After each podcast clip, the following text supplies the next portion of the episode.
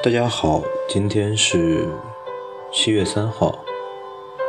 嗯，现在霍巴特的时间是晚上的七点二十分。今天想继续来读《旅行的艺术》的下一个章节。我们在之前聊到异国情调的时候。作者用自己出游和弗罗拜在埃及的经历两条线来说这个事情，其实会把更多的笔墨放在福楼拜在埃及旅途中的见闻，还有他自己以及他朋友对于他这段旅途的一个回顾。和评价，嗯，到最后提出了一个很有意思的观点，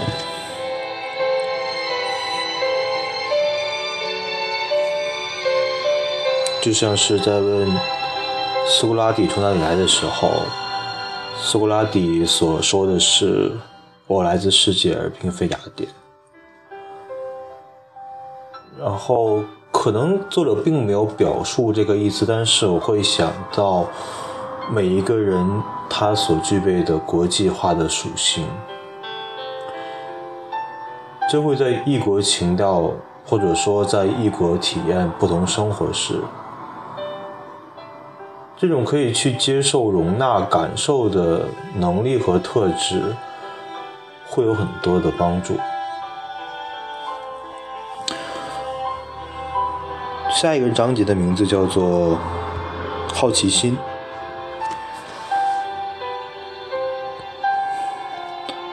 地点呢是马德里。这一章要讲一个叫洪堡的人的故事。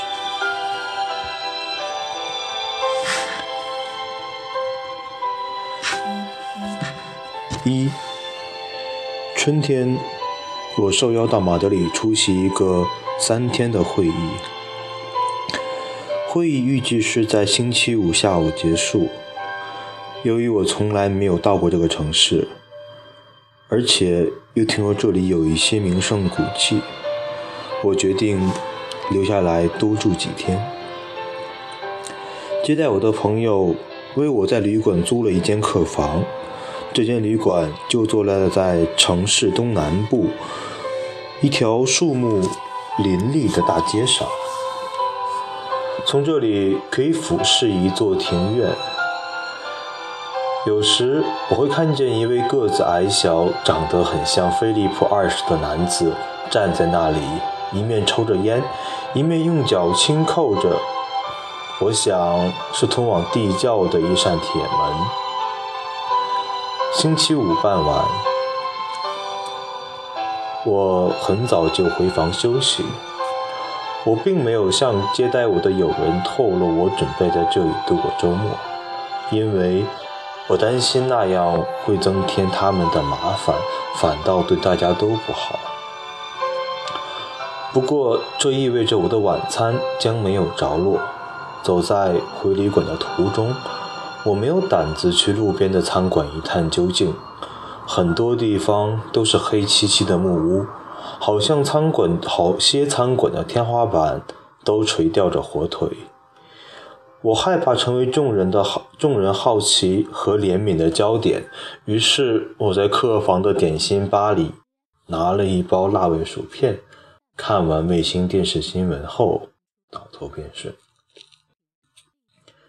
第二天早上，我起床时却觉得非常疲累，血管就像是被砂糖或细沙堵塞着似的。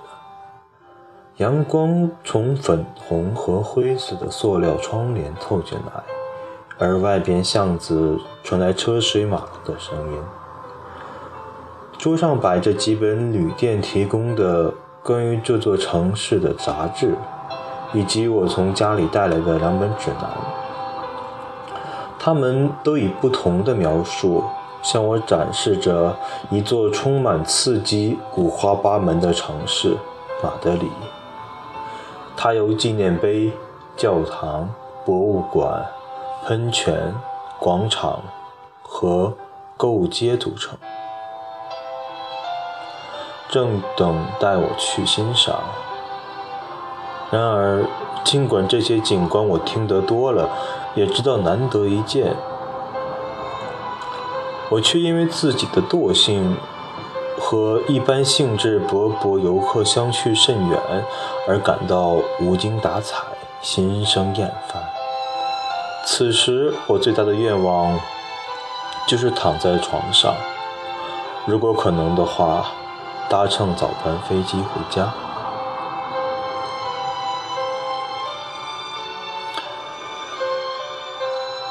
在一九七七年的秋夏天，一位名叫亚历山大·冯·洪堡的二十九岁德国人，从西班牙的拉科鲁尼亚海港起航，踏上了南美洲探险的旅程。我早年的时候就有一股欲望。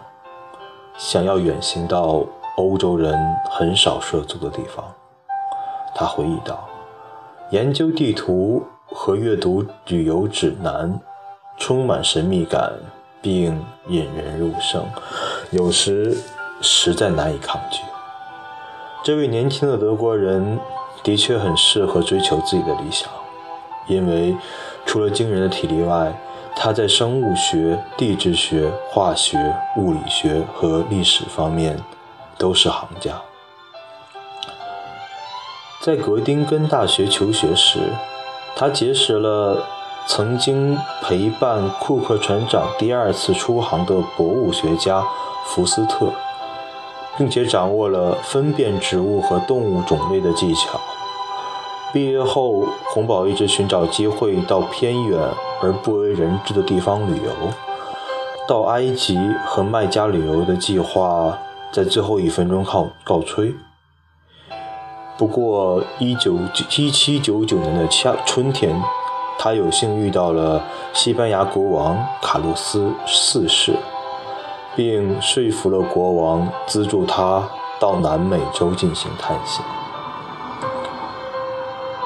以后，洪堡离开欧洲长达五年的时间。他回来后，在巴黎定居，并在接下来的二十年内出版了一部三十册的旅游集《新大陆赤道地区之旅》。这部规模宏大的著作确实反映出他的非凡成就。埃默生曾写道。洪堡是众多的世界奇迹之一，就像亚里士多德、乌利尤斯·凯撒和克莱顿等，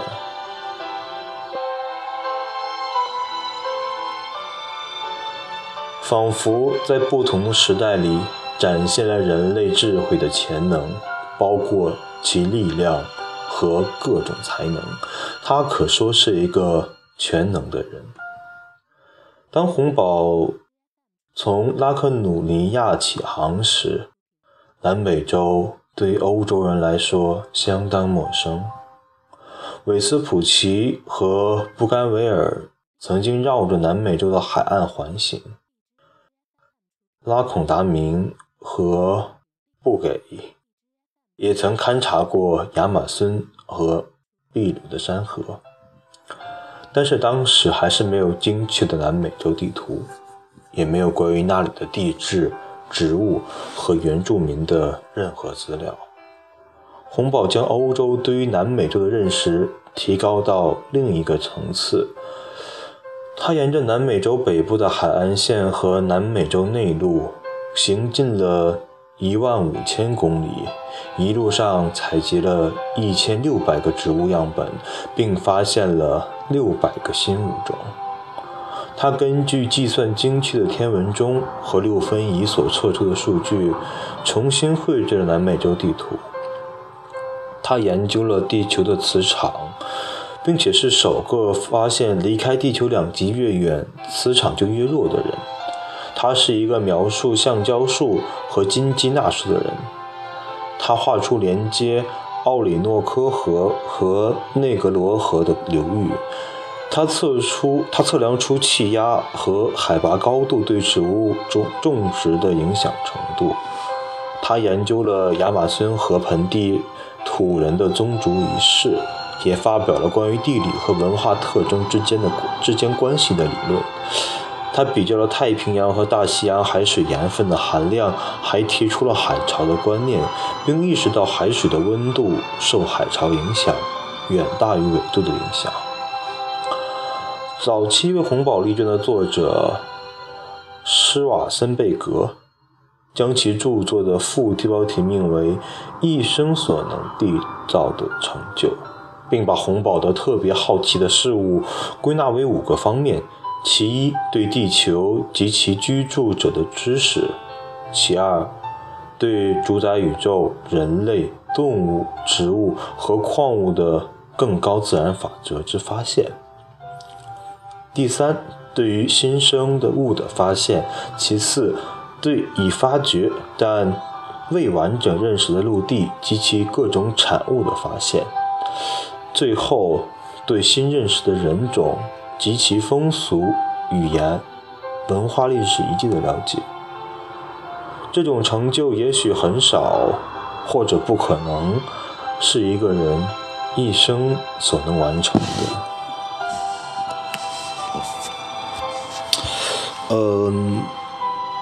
这这两节，第一节讲了作者到马德里出席马德里去游览的一个原因，是去参加一个会议。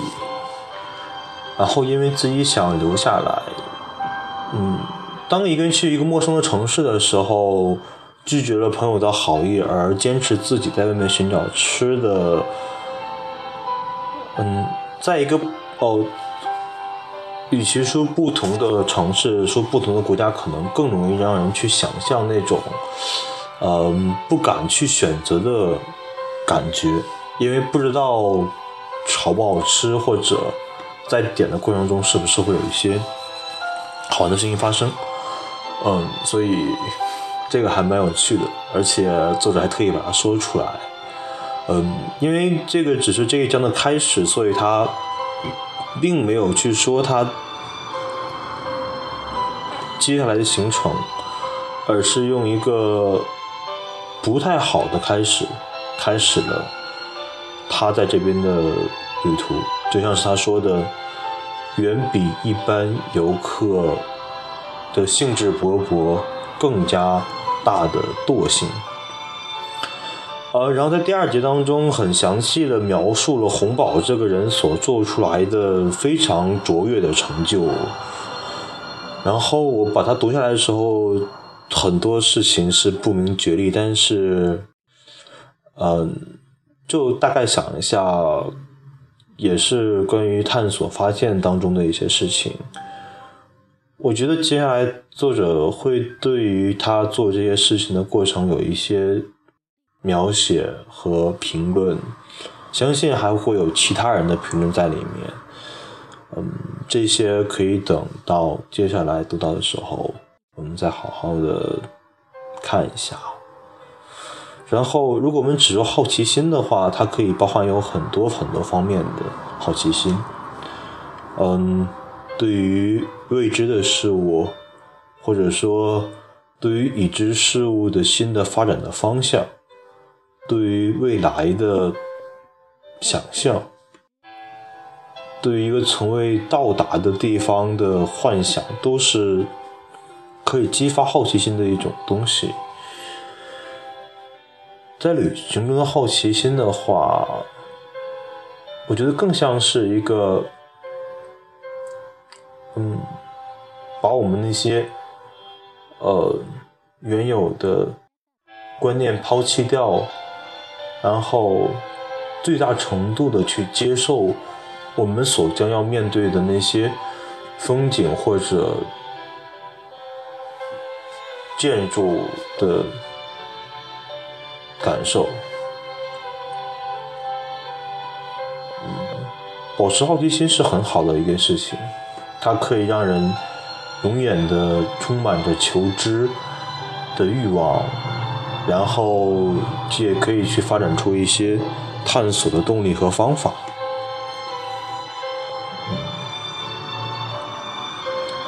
今天就先读到这里，嗯，谢谢大家。